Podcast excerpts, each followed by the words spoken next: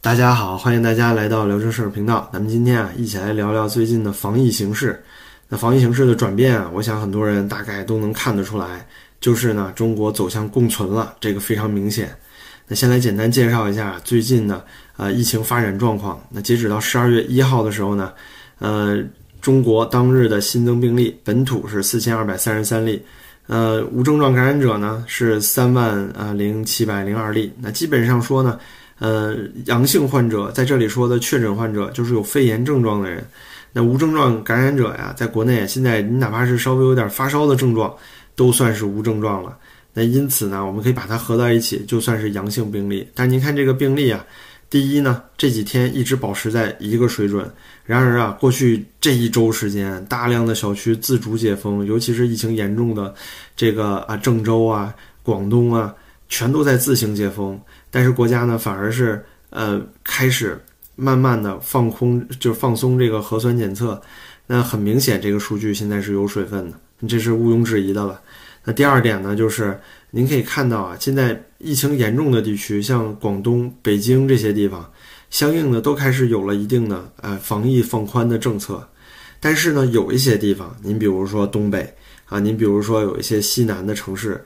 那像广西啊，像这些地方，安徽啊这些地方，依然是在严格防疫啊，该封城还是封城，该封小区依然封小区。那整个国内就是国内的各个地区啊，都在自主解封，可是步调非常不一致。那就是代表呢，如果说国家不会说统一的这个给一个更清晰的方针的话啊，不去承认动态清零失败的话，那这个过渡期啊，就是清这个共存的过渡期，可能会比其他国家更漫长。这那第二呢，就是最近的这个白纸运动啊，虽然已经是基本上走入尾声了啊，该抓的抓呀，该查手机查手机啊，现在属于风声鹤唳的这个状态。可是白纸运动啊，我想，即便它没有办法推动什么政治运动，但是呢，它依然像火种一样点燃了就人们心中不做奴隶做公民的这个精神，哪怕就只有那么一点点的火苗，它也就好像皇帝的新衣那个故事里啊，那个喊出来。皇帝什么都没穿的那个小孩儿一样，他会引起人们的思考，他会引起人们的注意。您现在要问问国内的人啊，几乎所有人都知道这次抗议，呃，或多或少，有些人知道呢是各个小区自主解封，知道乌鲁木齐上街了。也许呢，没有人知道在上海喊出来过共产党下台这样的话，但是呢，几乎所有人啊都知道最近出事儿了。那另外呢，就是您看整个中国共存的这个哎风格。咱们来看看孙春兰啊，嗯，最近呢，孙春兰又出来了。哎，之前上海疫情严重的时候啊，孙春兰出场是干嘛呢？灭绝师太，强力防疫，哎，搞得上海啊整整两个月天怒人怨。但是呢，动态清零，这个清零啊，确实是做到了，错过了跟奥密克戎共存的最好的时间。当时在夏天，夏天，对吧？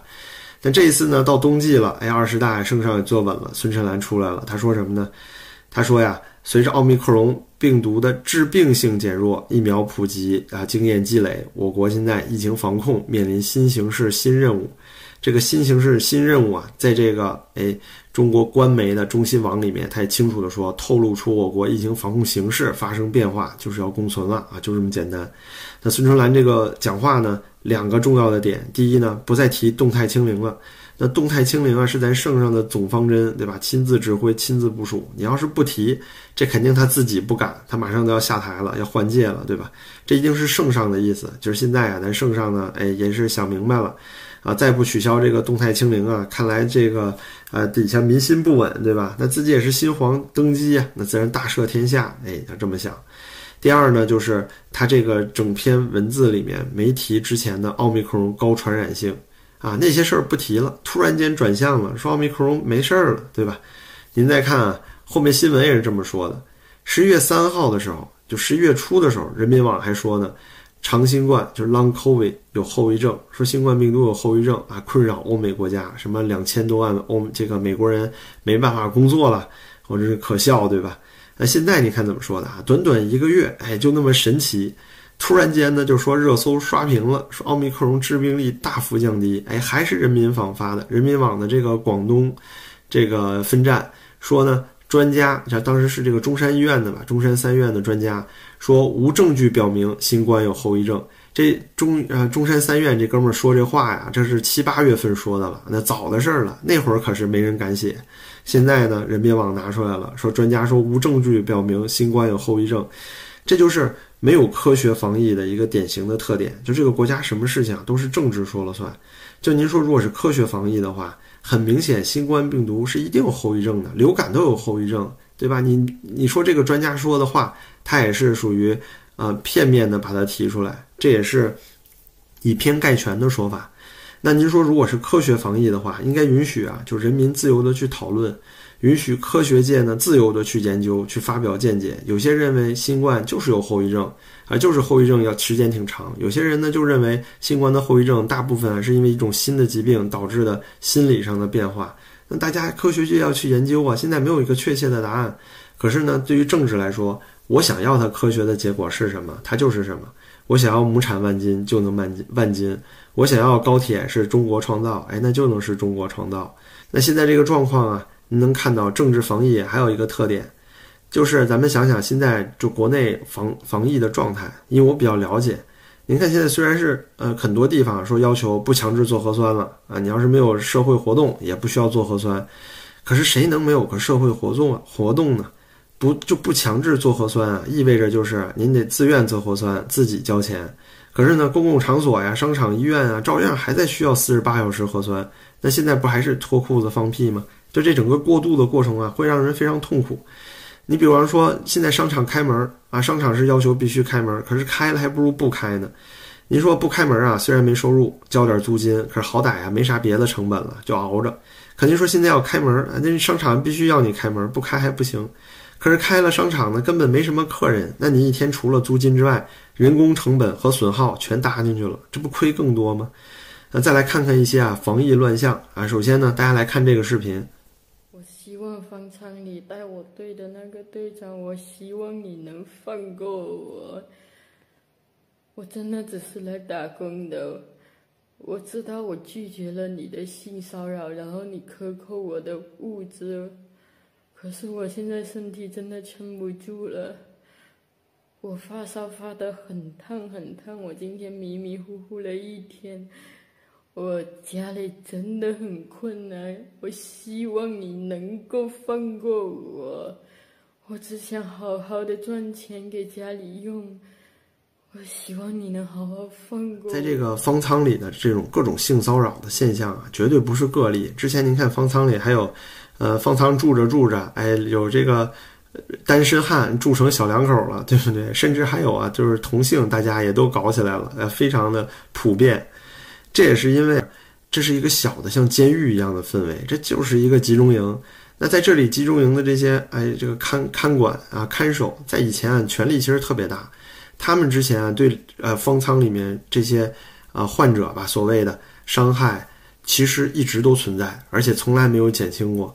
但是大家不敢说，很多人不敢说，觉得这是官家，对吧？我在这儿稍微被卡点油啊，算了，就这样了。但是现在呀，自从这个乌鲁木齐、上海抗中之后啊，很明显就是大家心中都有了那么一团火，哪怕是再底层的人，也会渐渐的更有勇气，更会鼓起勇气在网上发出自己的声音。以前大家都会说啊，你别说话，你别出声，你说了也没用，反而遭报复，对吧？大家都怕遭报复。但是现在呢，越来越多的人出来发声，这样的话你才能救自己。所以当别人发声的时候，哪怕这件事儿跟你没关系，哪怕你在海外，但是只要你帮助他传播，朋友圈也好，微博也好，任何能发出来的事情，只要帮助他们传播，以后就会激励更多啊，就是之前没有胆量的人能够再次勇敢地站出来，说出这些乱象。您看现在就白纸运动和四通桥的口号啊，已经是传遍全国了。底层人都开始有这个勇气了，对不对？那同时呢，也可以看到啊，现在中国最重要的问题是这个制度就不受监管和制约的权利啊，哪怕就是个小小的方舱管理者，都可以随随便便的变成魔鬼。咱再看一个第二个啊有意思的视频。新疆最强，宁要新疆一张床，不要日本一套房；宁要新疆一棵树，不要美国小别墅。天下有难，新疆无忧；天下大旱，新疆有收；天下大涝，新疆稳收。外面赚钱千千万，不如新疆转一转。不到长城非好，要想活得久，就往新疆走；要想过得顺，就来新疆混。上有天堂，下有苏杭。要想活得久，就往新疆走。要今天是十一月十四号早上八点半，新疆专治各种不服。我不服，我明天我们就可以回内地了，就可以回老家了。奥利给！有没有哪哪提润丰假日酒店的？回河北的、河南的、安徽的、山东的都可以。我想乘车回家。今天是十一月十二号早上十一点半，工地没水，呃，也没有吃的了，也没有喝的了。来到新疆专治各种不服。今天双十一。呃，我只关心能不能走掉，今天又走不掉了。三号上午九点五十五，哎呀，我只想说，饿，哎呀，真是饿了。想衣锦还乡，谁知疫情漫长，差点饿死他乡。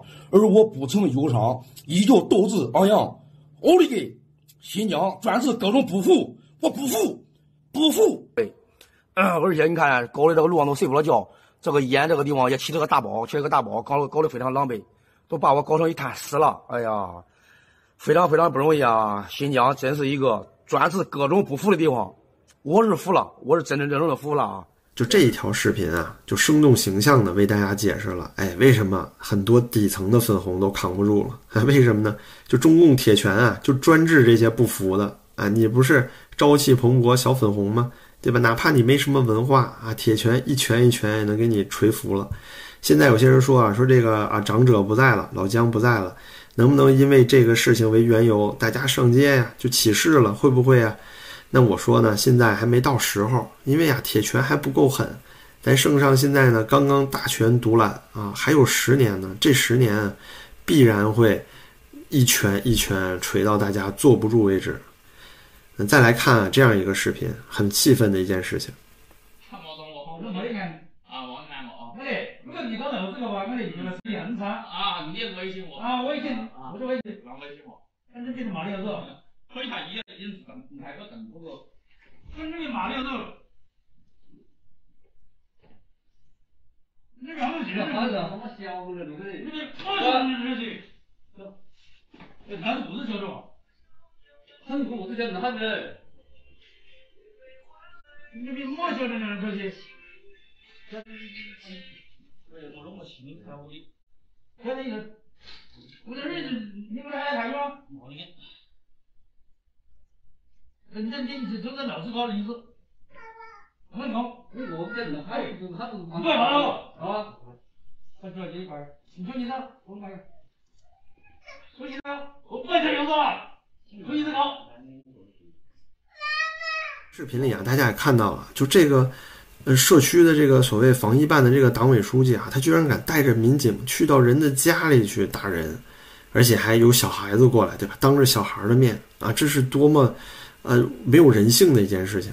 自己本来就是家里跟物业产生了一些口角。因为呢，物业说要封掉小区的几个出口，哎，但是他们在群里说呢，不行，说应该改成这个工作人员查验双码。现在大家都会说，哎，我有合法权益，哎，大家都懂了，都会说二十条，你凭什么给我封住小区出口啊？再着火怎么办啊？对不对？那然而呢，社区不愿意了。这个湖南省浏阳市荷花街道办事处的这个什么治安综合啊治理的办公室主任廖勇，带着三个民警啊，强行闯入到家里，给她老公一顿打。然后呢，还吓到了孩子。关键啊，打完之后怎么样？这个是他家里有监控视频呢，哎，把这个恶行啊给拍下来了。然而呢，这个廖勇这些人就威胁他们说他必须要删掉视频。但是也可以看到啊，又是一个这个之前可能没有什么胆量的人勇敢站出来的势力。这个人没有屈服，他把视频放出来了。看这个廖勇啊，已经被刑拘了。啊，两个启发。家里一定要装摄像头，车上一定要装摄像头。平时有什么事情一定要拍下来，您得有证据，有证据才能保护你自己，这事情才能传播，对不对？第二，就是你要有自己公民的这个权益的保护意识，要保护自己。就如果出了这种事情，你如果说就这么挨了，这么忍了，其实往后啊，欺负你头上的事儿更多。在现在这个环境，尤其是现在又越来越多的人站出来的情况下。哪怕您之前再怂，哎一定要站出来揭露这些恶行。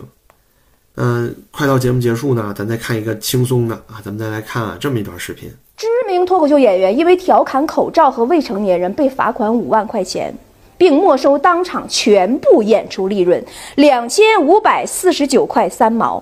这个演员就是我，朋友们，我生平第一次上热门啊，竟然是因为被罚款五万块钱，评论区里都炸了，说：“哎呀妈呀，这演员也太难了，挣两千多，罚五万。”这三年下来，就我能顺利演一场都费劲啊！我在演出的时候，我就说了一下多难，被罚五万。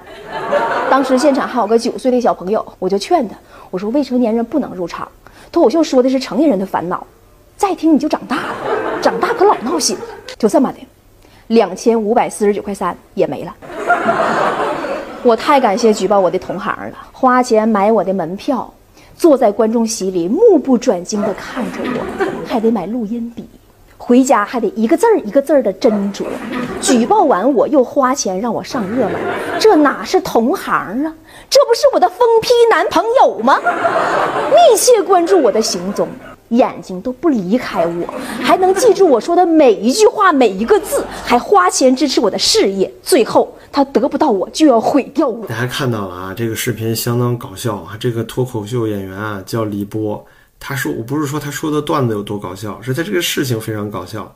您说他说了什么？无非就是调侃一下疫情。然后呢，未成年人，未成年人你也听到他说的是什么了？他说的有问题吗？没什么大事儿。可是啊，一罚罚五万，而且呢还兴师动众，还由这个人民日报来这个呃带头鞭鞭挞他啊，对不对？那这个李波啊，以前呢是一个东北的节目主持人，现在呢就下海了，哎，在线下说脱口秀。就您看，现在政府怎么小心眼到这个程度了？就说您怎么有行政力量去关注这脱口秀演员呢？就且不说脱口秀本来啊这个东西，就是呃从西方舶来品过来的，那人家脱口秀本本身跟这个呃 rap 跟这个 hip hop 一样，是一个地下文化，那这个东西就是用来讽刺政治啊，讽刺其他人的。那你开不起玩笑不说啊，这点小事儿你还拿出来啊，大费周章，而且啊，就是这么点儿心眼儿，那您想想，这是代表了什么呀？对吧？那肯定是上有所好，下必甚焉，对不对？啊，简单说啊，就是各个行业现在从底层到精英，越来越多的人啊都听出来了，就小孩喊着呢，皇上没穿衣服，大家是明白这一点的。脱口秀演员啊，这个去打工的人啊。还是这个呃方舱里受到伤害的这些呃弱女子，对不对？哪怕是被闯到家里挨了一顿揍的这个之前可能胆小的这些居民，大家心里都明白了啊，这是我的权益，这是我的公民权益。虽然啊，现在中国距离公民社会、距离这个啊人民觉醒所谓的还相去甚远，就像我说的，铁拳不够狠。但是呢，我们现在啊有非常不一样的一个社会环境。有人说呢，这个白纸运动啊，星星之火马上就熄灭了，哎，就跟八九六四一样。但我说啊，八九六四的那个火可以被之后的经济发展所冲淡，可是咱们圣上不一样，咱圣上要接着十年使劲霍霍呢，对不对？有他这十年神助攻啊，我相信这把火一定会越烧越旺。最后，感谢您收看今天的节目，您的支持对我特别重要，感谢您可以点赞订阅这个频道，那咱们下期再见。